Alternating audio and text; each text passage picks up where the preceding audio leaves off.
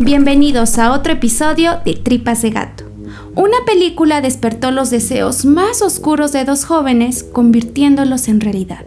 Este es el caso del Screen Murder. El contenido de este podcast está basado en investigaciones públicas. Los datos que aquí se presentan pueden ser encontrados en carpetas de investigación o en bibliografía de libre acceso. Nunca se presentarán datos que vulneren a las víctimas. Pocatello, Idaho, año 2006. En la secundaria Pocatello de dicho lugar cursaba el tercer año Cassie Joe Studart una joven nacida el 21 de diciembre de 1989. Ella junto a sus dos hermanos fue criada por sus abuelos. Cassie se caracterizaba por ser inteligente, alegre y extrovertida, con gusto particular en la música y el dibujo. Sus días se resumían en ir a la escuela y pasar tiempo con su novio Matt. Cassie tenía por amigos a dos jóvenes que iban en la misma secundaria. Su amistad era peculiar, pues tenían gustos totalmente diferentes a los de ella. Aún así, se habían vuelto muy cercanos. Uno de ellos era Brian Draper, que se había integrado a la secundaria en segundo año, y el otro era Tori Adamsick, a quien casi conocía desde hace varios años. Estos jóvenes a su vez eran mejores amigos entre ellos. Compartían los mismos gustos musicales, de películas y de estilo de vida además de ser un tanto introvertidos. Lo que más los unía era su gusto por el cine y la creación de películas de terror y asesinos en serie. Tori era fanático de Jason mientras que Brian le atraía el tema de Columbine, pero lo que tenían en común era su gusto por la película Scream, pues desde que la vieron quedaron encantados soñando con vivir un día algo similar. Su fanatismo los llevó a querer grabar todo lo que hacían, no importara si estuvieran en escuela. En una de estas grabaciones con fecha del 21 de septiembre de 2006, se puede ver cómo los jóvenes estaban deseosos de llevar a cabo su plan más oscuro. Querían dar el paso para convertirse en asesinos. Aseguraban que iban a hacer historia con su crimen, incluso se sentían animados por querer ser como Ghostface, aunque ellos le decían Scream. En sus propias palabras, más conocidos que Ted Bundy, el asesino del zodiaco y el estrangulador de la colina. Criminales que está por demás decir que admiraban. Hay que aclarar que de estos gustos en particular nadie tenía conocimiento. Sus compañeros y familia sabían sobre ciertos gustos, pero nada de qué preocuparse. Brian y Tori realizaban sus grabaciones que a simple vista podían parecer dos jóvenes haciendo vlogs, pero en realidad estaban capturando todo lo que planeaban hacer. Brian, por su parte, se adelantaba a dar declaraciones de lo que aún no hacían, burlándose de las autoridades. Para todos los del FBI que vieron esto, no fueron lo suficientemente rápidos. Los jóvenes creían tener todo calculado, pero no del tipo inteligente, sino más bien del tipo fanatismo. Sabían qué coartada utilizar, cómo deshacerse de la evidencia y cómo llegar a sus víctimas, quienes serían Cassie y su novio Matt. De antemano sabían que Cassie al día siguiente iba a estar sola por la noche, así que este sería el momento perfecto. El 22 de septiembre al mediodía, Tori y Brian se encontraban escribiendo paso a paso lo que harían por la noche, celebrando que el día esperado había llegado.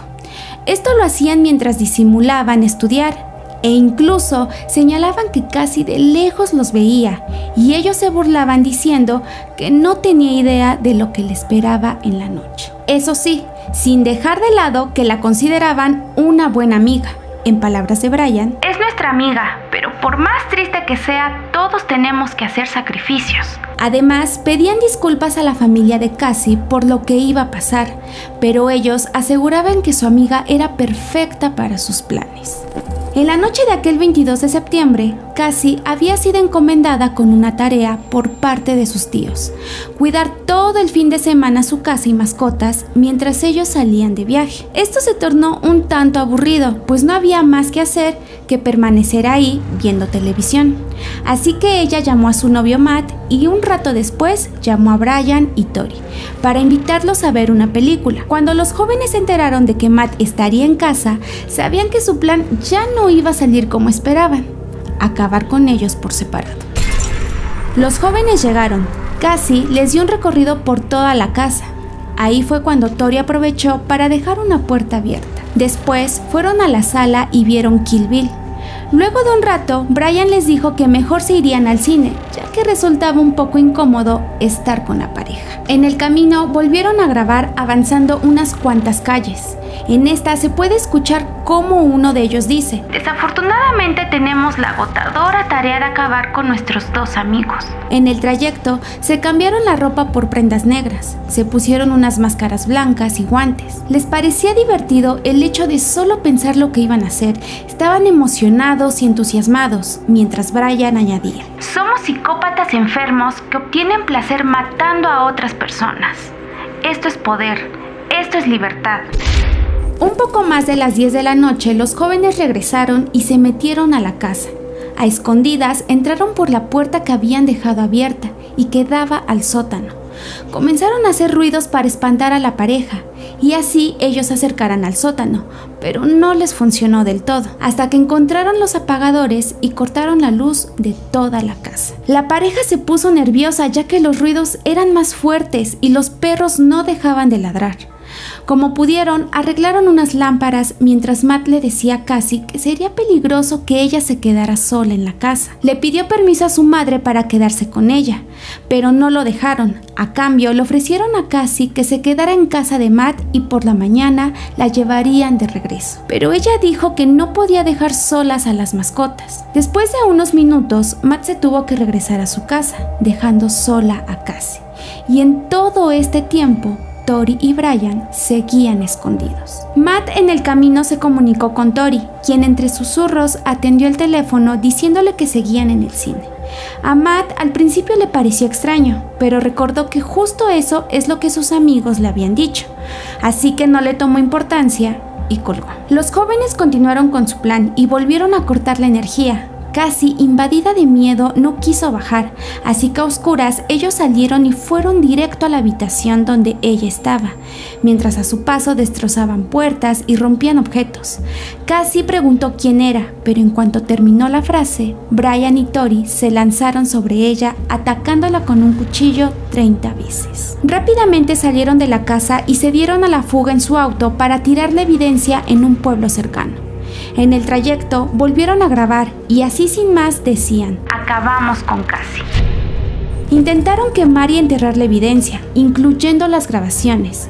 Después se fueron cada uno a sus casas. Matt le marcó algunas veces a Cassie, pero no le atendió y solo pensó que estaría ocupada, pues solía ser así cuando se comprometía con algo. Incluso esa noche él dormiría en casa de Tori, pues era algo que hacían los fines de semana, y aunque Tori ya había cometido su crimen, disimuló ante Matt para que no sospechara nada. Llegó el domingo, el día que los tíos de Cassie regresaban a la casa. Para su sorpresa, las puertas estaban abiertas, había vidrios rotos y objetos tirados. Una de sus primas se dirigió al piso de arriba y entre gritos se llevó una terrible sorpresa casi estaba tirada sin vida. Los tíos quedaron sin aliento y llamaron al 911 inmediatamente. La policía no dejó pasar tiempo y dio inicio con las investigaciones. Se percataron de que las últimas personas que estuvieron con ella habían sido Brian, Tori y Matt. Se dirigieron primero con Matt al saber que él era su novio. Tras su declaración y contar con pruebas que constataban dónde había estado después de ir a verla, fue absuelto. Ahora todo se centraba en los amigos. Primero interrogaron a Brian. La versión que dio fue simple. Habían estado en casa con Cassie para ver una película, pero prefirieron irse al cine al ver que ella estaba con su novio, y compraron entradas para ver la película Pulse, que iniciaba a las 10 de la noche. Luego interrogaron a Tori, quien contó la misma versión, solo que algunas cosas cambiaron y las contradicciones iniciaron, porque no pudieron dar una descripción de la película que supuestamente habían ido a ver, tampoco pudieron decir cómo estaba la sala, si había mucha gente o poca, y tampoco recordaban quién los había atendido diciendo que solo había sido un hombre, pero sin más detalles. Lo que no sabían es que la policía ya había investigado antes y fueron al cine para hablar con la persona que esa noche había estado en el cine. Fue ahí cuando se dieron cuenta que ellos mentían, pues quien atendió no se trataba de ningún hombre, sino más bien de una mujer, que incluso era su compañera de escuela, que por supuesto sí conocían, y ella aseguraba que no habían estado esa noche ahí. Tori, al darse cuenta que la versión del cine había sido descubierta, cambió la declaración y dijo que había mentido pero por miedo, porque en realidad estaban robando autos.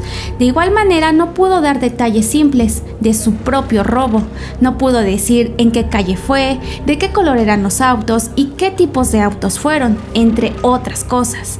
Y mientras Brian decía que no habían encontrado algo que robar, Tori decía que sí habían encontrado un disco y que incluso estaba en su casa para corroborar. Fue hasta el 29 de septiembre, en un tercer interrogatorio, que Brian terminó confesándolo todo, culpando principalmente a Tori, ya que según él pensó que solo se trataba de una broma, hasta que Tori comenzó a atacar a Cassie. En ese momento fue cuando no quiso participar sintiendo miedo y presión por parte de Tori, al decirle tienes que hacerlo así que accedió. Con la confesión de Brian, la policía fue al lugar donde enterraron la evidencia y se encontraron con los cuchillos, las máscaras, ropa, guantes, una hoja de papel con escritos, pero sobre todo las grabaciones que creyeron habían destruido. Por otro lado, Tori no tenía conocimiento de la confesión de Brian, así que mantuvo su versión hasta que el interrogador le comentó que su amigo había confesado y tenían la evidencia. Con esto, los jóvenes no tuvieron opción y finalmente fueron acusados de asesinato y conspiración en primer grado.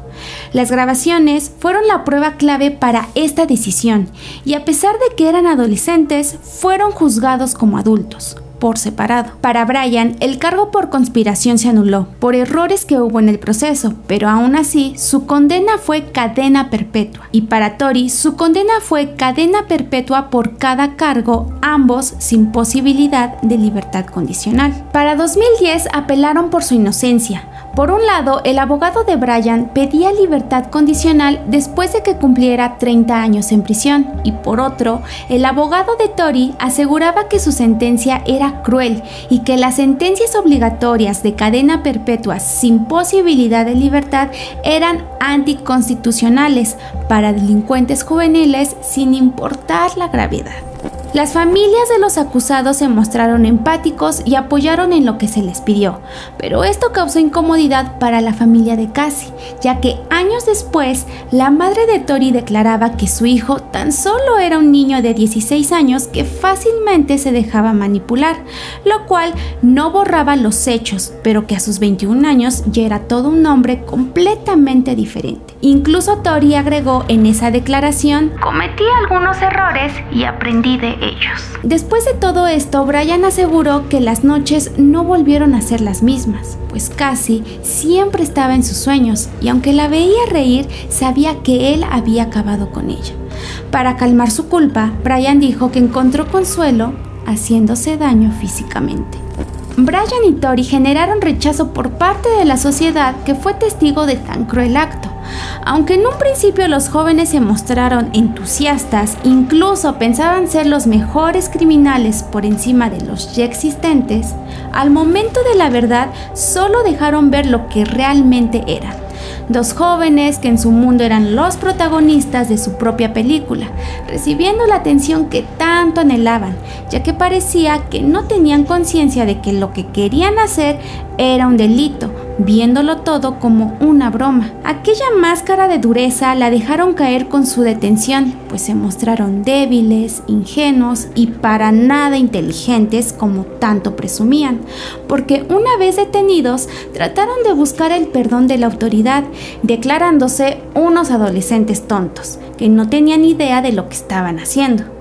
Tal vez en ese instante se dieron cuenta que sus anhelos por ser los nuevos criminales no eran tan románticos como lo pensaron en algún momento. El verdadero motivo que llevó a que se cometiera este crimen no ha quedado claro, pero se dice que Tori lo hizo simplemente por imitación y buscar reconocimiento mientras que Brian en realidad escondía rencor al sentirse atraído por Cassie y al ver que tenía novio no pudo soportar el rechazo. Además, se aprovecharon de la gentileza de Cassie al ser la única que volteaba a verlos como amigos, a pesar de que no tuvieran nada en común. Actualmente los ahora adultos permanecen en prisión y a Cassie se le recuerda como una joven, alegre, sociable, estudiosa y con sueños de ser abogada.